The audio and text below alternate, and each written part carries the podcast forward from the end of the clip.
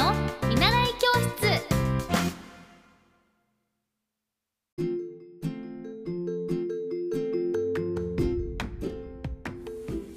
おはようございます。エッティ先生の見習い教室。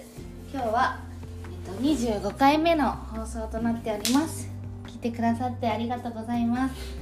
ということで早速なんですけど今日もちょっとあのあと5分でお家を出るという時にあの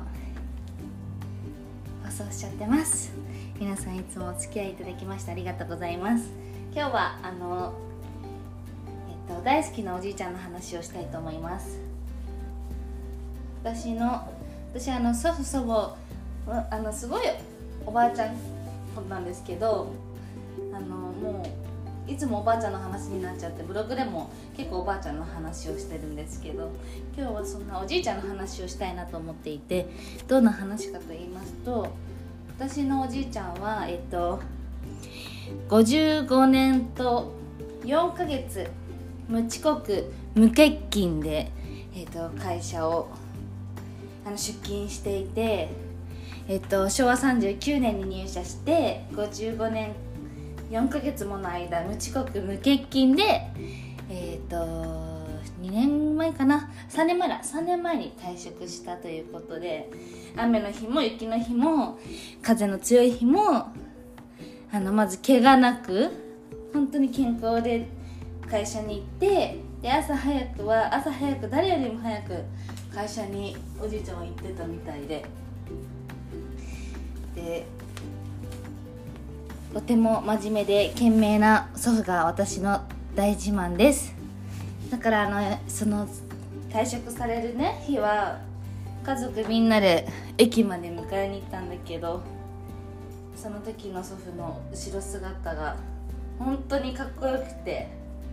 あ私はこんなおじいちゃんみたいな人と一緒にいたいなっていうふうに思いました。でえっとなんか自分ではあのその時はすごい覚えてるんですけどなんかこう退職だとかじゃなくてなんかもううちのおじちゃんすごい太い眉毛なんですけど引退だって言ってなんかすごいその時の柔らかな表情が忘れられません。そして私の祖母はご飯が本当に美味しいんですけどあのずっとじじが働いてるのをあの美味しいご飯を毎日欠かさずに作って待っていた祖母もあのその日もねあったかいご飯を用意しててなんだろうその姿が本当に私のおじいちゃんとおばあちゃんで本当によかったなって思いました。でね帰ってきてあの祖母がお皿洗うとしたらおじいちゃんがあの今まで仕事でできなかったからこれからは俺が代わりにするんだって言っててその時のあの祖父もあすごいかっこいいな男らしいなっていうふうに思いました。今日はちょっと小話で申し訳ないんですけど